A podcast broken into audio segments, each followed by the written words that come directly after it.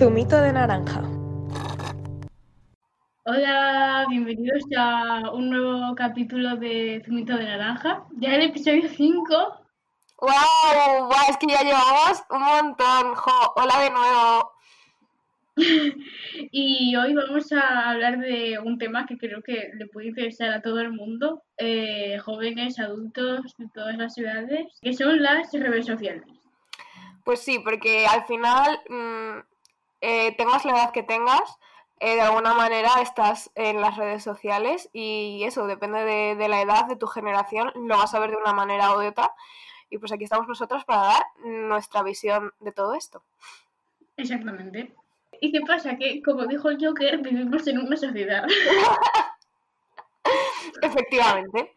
En una sociedad que ahora es completamente tecnológica y en la que estamos constantemente recibiendo nueva información y, bueno, pues eso, saturación total de, de, imágenes y de palabras y de todo. En plan, estamos conectados 100%. Es que somos la generación de Internet. Desde muy pequeños hemos estado en contacto con Internet y, bueno, estas tecnologías también han hecho que eh, Internet, las páginas web y las, las, redes sociales se hayan convertido en un elemento prácticamente muy importante y presente en todas nuestras vidas. Sí, o sea, si es que puede que gente más mayor lo vea como algo como, no sé, lo típico de tus padres de deja el móvil, no sé qué. Mm, si mi padre está escuchando esto, va a decir, Celia, deja el móvil. eh, que básicamente eso, que para nosotros la tecnología y el móvil y estar conectados es lo, lo más lógico. Que eso, que, que, para una persona de nuestra edad, de nuestra generación, lo más lógico es entrar, o sea, o por lo menos para mí, levantarme y mirar Twitter, ¿sabes? Como si fuera leer un periódico, ¿sabes? Para estar informada y ver las cosas. Pero eso, que una persona como nuestros padres, por ejemplo, mm, eso no lo ven tan natural. O sea, yo es que estoy normal y mi padre me dice todo el rato, deja el móvil, deja el móvil, pero es que realmente estoy informándome, estoy viendo cosas, ¿sabes? No estoy, yo qué sé. Sí, sí, a mí también me pasa, en plan, sí, mis padres me dicen, pues estás mucho con el móvil, pero es que en el móvil escucho música, leo, hablo con mis amigos, veo las noticias, veo cualquier serie, es que hasta dibujar las notas, es que... Claro, exactamente, es que es como, bueno, esto aquí como intelectual, cosa que hemos dado en la carrera, todas las tecnologías son una extensión de nosotros, wow. El móvil, el ordenador, es como que es una extensión de nuestro cerebro, entonces nos da la capacidad de hacer cualquier cosa que podríamos hacer fuera del móvil, dentro de él. Entonces, no sé, no. Obviamente tiene sus cosas malas y, y, a, ello vamos a llegar en este podcast, pero tampoco tiene también tiene cosas buenas. Exactamente. Si nuestros padres están escuchando esto, que sepan que somos conscientes de que hay cosas malas de las tecnologías y que vamos a hablar de eso luego. Pero es que es lo que es lo que acabas de decir, que antes, por ejemplo, no se tenía, eh, no había tanta tecnología y claro, para distintas cosas tenían distintos aparatos, pero es que ahora nosotros tenemos uno para muchas cosas y es lo que usamos constantemente y quizás pues por eso se dice el móvil, móvil. Sí, exactamente, pues lo que estamos diciendo, que es que al final yo puedo estar leyendo el periódico o leyendo Twitter, que básicamente es como un periódico, pero también puedo estar leyendo un libro, ¿sabes? En plan, y en vez de tener o el libro físico o el ebook y el móvil, lo puedo tener todo en un único. Es que es tan práctico luego al final. Es que sí, es que lo, de, lo del ebook es que de verdad es un, es un invento que vale, eh, yo prefiero tener los libros en físico, pero es que es la comodidad de tener el móvil y en el móvil poder ir leyendo, escuchando la música que quieres. Si quieres ver una, una serie, descargarte una serie en el móvil mientras estás de viaje. Es que de verdad la comodidad que te da el móvil es que si no, que haces? Que tienes que llevar el libro físico, peso del, del libro, llevarte discos si no separados para poner en el coche. Es que es un Y sí, y es que realmente ya lo ves y, y dices como, ¡buah! ¡Qué vintage! ¿no? En plan, llevarte un disco o llevarte un libro, ¡buah! Es que de otra época, ¿sabes? Pero también por eso, porque estamos en un cambio súper constante, es todo tan rápido y realmente los CDs, que yo sigo comprando CDs o DVDs, no son algo tan antiguo porque son de los 90, ¿no? Y, y ahora ya es como, Dios. Hombre, de los 2000 Sí, o sea, me refiero que llegaron en los 90 y los 2000 y toda nuestra infancia, que han sido los 2000, es con, con los discos, en el coche, de poner el disco, y ahora es como, ahora mi padre a mí me dice, pon, pon la playlist esa que me gusta, o me puedes hacer a mí una playlist, ya es todo como mucho más, eso, Spotify, que te da la opción de tener todo lo que quieras. Sí, sí, mi madre, pásame, pásame música al móvil.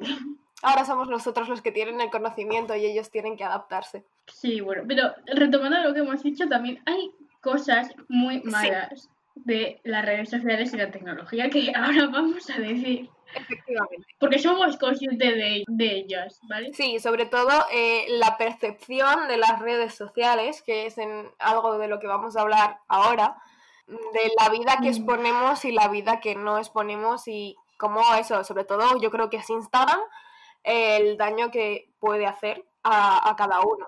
Es que yo creo que, que, podríamos hacer solo un podcast de Instagram y es que me faltarían tantas cosas por decir. Sí, sí. O sea, yo personalmente, para mí, la, la, red social que más daño me hace o más, eso, me, más tóxica es para mí es que es Instagram, porque Twitter creo que la forma en la que nosotros lo usamos, eh, más está en Twitter, por así decirlo, eh, pues tiene Para que no lo sepa, está en Twitter, es como la parte de fans de Twitter. Exacto, perdón. Fans de fans de series, películas, música, lo que sea. Pues eso, a lo que me refiero que al usar ese, esa parte de Twitter más Stan, pues tienes tu grupo, tu círculo y obviamente pues puedes ver cosas que te afecten, pero es como más un espacio seguro. Pero sin embargo Instagram, que es como más de la gente que conoces, en plan gente del instituto, tal, todo eso, afecta mucho más, porque yo creo que en, en Twitter, si eso, si tienes tu cuenta Stan, eh, puedes ser tú mismo, mientras que en Instagram siempre es la, voy a poner esta foto y, que parezca que soy así y, y, que qué pensarán de mí si no la pongo y no sé qué, no sé, o sea, es que sin ir más lejos, Ayer subí una foto y en los tres primeros minutos no tuvo me gustas y la borré porque es como, Dios mío, nadie me está dando validación externa, qué horror. María, que entramos ya directamente al, tema Instagram, es que sí, o sea, me parece que es una red que también depende un poco de las personas, claro está, pero es que me parece, es que a veces no me siento cómoda a veces en esa red social, en plan, creo que de, verdad puede hacer mucho daño lo que dices tú, eh, que puedes eh, estar siempre en constante búsqueda de esa validación externa. Es que yo me acuerdo, es que yo con Instagram tengo una historia muy larga. Yo me acuerdo que tenía una cuenta y me la borré porque es que siempre estaba pendiente de, estaba pensando, ¿qué pensará la gente de lo que es igual? No sé si es, lo que has dicho de, como me sigue la gente del instituto y todo, siempre estaba pensando, ¿qué pensarán de mí? No sé qué. Y al final me la borré, me la borré y hice una sola para mis amigos más cercanos donde sabía que podía ser yo. Y es que ahora me he vuelto a hacer una cuenta principal, por así decir, pero es que no la uso porque es que yo estoy cómoda en la cuenta que ya tengo con, mi, con mis amigos y todo y es como, es que, es que no, es que no, no, no sabría qué poner ya en la otra, porque es como, tendría que tener una apariencia, un, no sé, no, no me gusta Instagram. Sí, o sea, totalmente, yo tengo mi cuenta eso más para los amigos y luego tengo mi cuenta principal. Y es que en la cuenta principal siempre intento es como que necesito una estética y siempre subo eh, stories o los posts y todo tiene que estar eso dirigido a la parte de mí que estoy construyendo hacia el exterior, mientras que en la otra es como, Dios mío, es que puedo subir una foto sin ir más lejos que he subido antes, em, en la que me acabo de levantar y tengo unos pelos de loca y no pasa nada, y me siento bien subiéndolo porque es como, me da igual, la gente que me sigue aquí no me va a juzgar por esto. Pero sin embargo, en la otra tengo que subir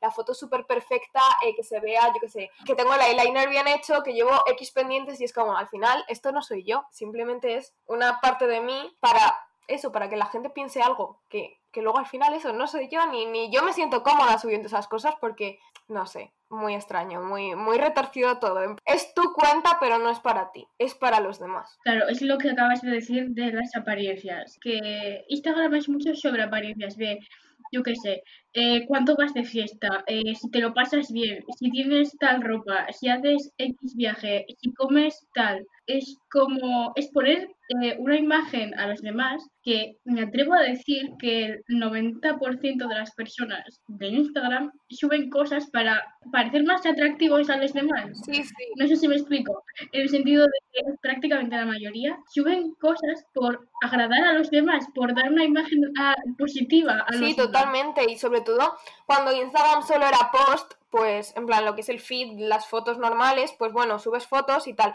Pero ahora con el, bueno, ahora desde que están los stories, es como, Dios mío, eh, tengo que demostrar que estoy fuera de casa, que me estoy tomando una cerveza, que estoy eh, con X amigos, ¿sabes? Que que todo el mundo vea lo que estoy haciendo y al final Jolín, se dice mucho, pero no estás en el momento presente porque estás preocupado de quién ha visto esa historia. Luego, además, eso, lo de quién me la ha visto. Esta persona que yo quiero que vea la historia ha visto la historia. Y es como, Jolín, disfruta de que estás con tus amigos o que estás de fiesta. Porque luego, a mí me da mucha rabia. Y yo también lo he hecho, pero la gente que está de fiesta y está subiendo los stories. Y es como, ni siquiera se oye la música, ni siquiera se entiende una mierda. Pero tú estás ahí preocupado de que la gente vea que estás fuera. Y, y eso, yo lo he hecho y es como, mira, demostrarlo y luego es como a nadie le va a importar al final, o sea, porque yo cuando veo los stories de gente de fiesta me los salto porque es como me la repampinfla. Es que es lo que has dicho, en plan que subes eso, pero es que no eres tú, es como la imagen que quieres dar a los demás. Y creo que todos tenemos que hacer un ejercicio, no sé, de pensar que esto ya por, por nosotros mismos, porque yo hubo un tiempo en el que realmente me obsesioné en Instagram con mirar fotos que no, no, eran buenas para mí, en plan, no sé por qué me dio una temporada que podía pasarme horas en Instagram viendo fotos de personas famosas y, y, y, no sé, no creo que sea bueno para mí. En plan, creo que todos tenemos que hacer un ejercicio de pensar que no todo lo que vemos es Sí, porque claro, aparte del tema de la imagen que nosotros damos, está la imagen que recibimos de los demás. Puede pasar con famosos, pero puede pasar también con, con gente de tu alrededor y decir, Dios, esta persona, qué guay es, ¿sabes? Porque yo no sé cómo él, porque él, ella, ella, porque está vistiendo de esta manera, quiero esa ropa porque a mí no me queda así, porque se maquilla de esta manera, o que estética es su fit y el mío es una mierda, y compararte constantemente con gente que, que igual mm, no es cercana a ti, ¿sabes? Igual es una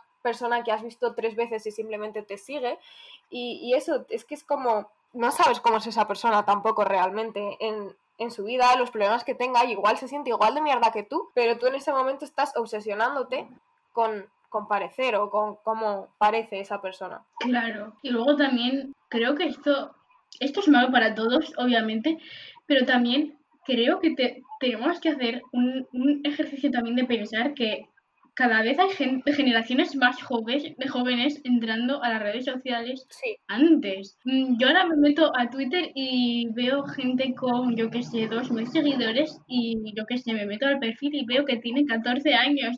Y es como, yo cuando tenía 14 años mm, no, no, es que no tenía conciencia de la gente que tiene real, o sea, o, o o en TikTok, en plan, es que en TikTok yo flipo con la gente tan pequeña que hay, pero eso, tienen un acceso, es que si nosotros ya somos una generación nacida tecnológicamente, los niños de hoy en día aún más, o sea, porque quieras que no, nosotras que nacimos en el 99, el 2000, vale, ya teníamos tecnologías y tal, pero no de la misma manera que están ahora, o sea, yo fui de las últimas personas de mi clase en tener móvil y yo hasta segundo, tercero de ESO no tuve móvil. Ahora un niño tiene móvil con qué? Siete años, es que no sé, tampoco sé si son siete años, pero quiero decir que es mucho antes. Y ya desde pequeños es que mm. saben cómo funciona YouTube, cómo funciona todo, saben quitar la publicidad y es como, jolín, si a mí aún me cuesta quitar los anuncios cuando me salen porque estoy viendo series ilegalmente. No veo series mm. ilegalmente, esto es mentira, no puede venir nadie por mí. Tú pagas por todo, tienes Netflix, HBO, vamos, todo, todo no sé qué me provoca, me provoca pena, eh, preocupación en el sentido de que veo las cosas que publican los niños ahora y obviamente se tienen que divertir y tienen que hacer lo que quieran, pero creo que en algún sentido estamos haciendo que crezca más rápido de lo que deberían, o al menos lo más rápido de lo que crecimos nosotros. Están entrando en un mundo muy adulto cuando aún no lo son, y o sea, quieras que no, todo el mundo cuando tiene, yo que sé, 12, 13 años quiere ser mayor. Y lo típico que luego te dicen los adultos, bueno, disfruta de tu juventud, pero es que es verdad, o sea, ya ahora, que tampoco somos adultas, adultas, porque no, no, lo somos. Pero es que les ves a ellos y dices, jolín, están intentando ya ser algo que no son. O sea, no sé, es como, jolín, que yo con 13 años tenía mis Monster High y era muy feliz. Es que gustaría aportar alguna solución o algo, pero tampoco creo que tenga el poder de hacerlo. Pero es que, no sé, es, es un tema en el que pienso mucho, porque es que son niños y ver el mundo en el que se pueden meter ahora en las redes sociales de verdad no me genera ninguna confianza. Oye, ahora como que reflexión que se me acaba de ocurrir, en plan, me acabo de dar cuenta. Los niños, eso, entran a las redes sociales buscando ser más mayores o aparentarse ser más mayores y sin embargo, mucha gente de nuestra edad o yo que sé, de 18 hacia 20 y pico años, buscamos ahora contenido o ser las personas que éramos con 14 años, ¿sabes? Quiero decir, yo ahora entro a TikTok y veo a gente haciendo dibujos de las Wings o vistiéndose como las Wings o como las Monster High o tal. Y, es, y, yo con esa edad, que era cuando disfrutaba de esas cosas, pues buscaba, obviamente, eh, ay no, yo quiero tener 18 años, no sé qué. Y ahora eso, sin embargo, tengo 20 y pico y, y quiero volver a tener 14. Y busco mm, eh, consumir el contenido que consumía con 14 años. Claro, que tiene razón. Porque sí, ahora estamos, yo qué sé, viendo series de, de, Netflix que podrían ser de Disney Channel, jugando al Animal Crossing. No sé, es un fenómeno muy sí, Es que no sé, como que me ha venido a la cabeza y he dicho, ostras, wow.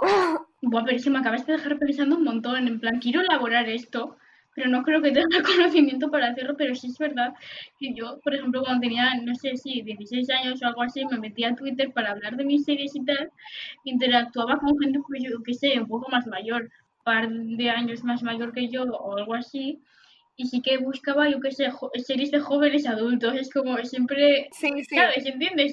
Y ahora como que prefiero estar en mi círculo de gente que ya conozco, hablando de las cosas que me gustaban sí, totalmente. Es como eh, cuando eso, cuando teníamos 16 años, buscábamos series de adolescentes que aún así lucían más mayores de los que eran. Sí, sí, es que eso es lo que quería decir. Por ejemplo, Teen Wolf, eh, pequeñas mentirosas que te ponían que eran adolescentes de 16 años, pero luego cogían claro, entonces era como esa visión de Dios, querer ser mayor, querer ser como, a ver, obviamente dentro de unos límites, pero querer ser como ellos porque, jolín, wow, qué mayores son. Y ahora es como, Mm, no quiero ser como la chica de Julian de Phantoms y tener que 15 años. Total. Pues hasta aquí el, episodio de hoy. Como podéis ver, no tenemos una conclusión exacta. Más bien hemos planteado mm, temas diferentes y si vosotros queréis mm, ponernos algún tweet o un mensaje por Instagram o cualquier cosa aportando alguna idea o lo que sea, es, es muy Sí, básicamente, que no, que básicamente em, se me ha ido. Es un tema que, en el que nosotras estamos no puestas, pero que hemos sido testigo de, de, esto, o sea, nos ha pasado a nosotras y no tenemos una solución ni un pensamiento definido, por así decirlo, porque es un fenómeno sí, obviamente no somos expertas, en plan, no somos sociólogas ni absolutamente nada, pero es desde nuestra perspectiva lo que más o menos vemos y entendemos como jóvenes, como una generación que vivimos en un limbo extraño. Y bueno, ¿qué, qué pensáis también los demás? Y estaría muy guay eso, una reflexión de más gente. Sí, sobre, sobre qué pensáis de las redes sociales, de Instagram, de de, cómo debería tratarse esto de cara a, a, los niños y, y, eso. Pues esperamos que os haya gustado este podcast Pero bueno, al final es lo que es tu mito de naranja. Nosotras hablando sin saber absolutamente nada porque compartimos una neurona. Así que bueno. Quiero, quiero aclarar que nosotras antes de hacer los podcasts eh, fijamos un tema e intentamos hacer como un esquema de lo que vamos a decir y siempre nos acabamos yendo por las ramas. Pero también es la gracia, hombre. Claro, claro, bueno. Nos vemos la semana que viene ya en el capítulo 6. Y si queréis algún tema en concreto de que hablemos y participar o lo que sea, todo es súper bienvenido. Sí, adiós.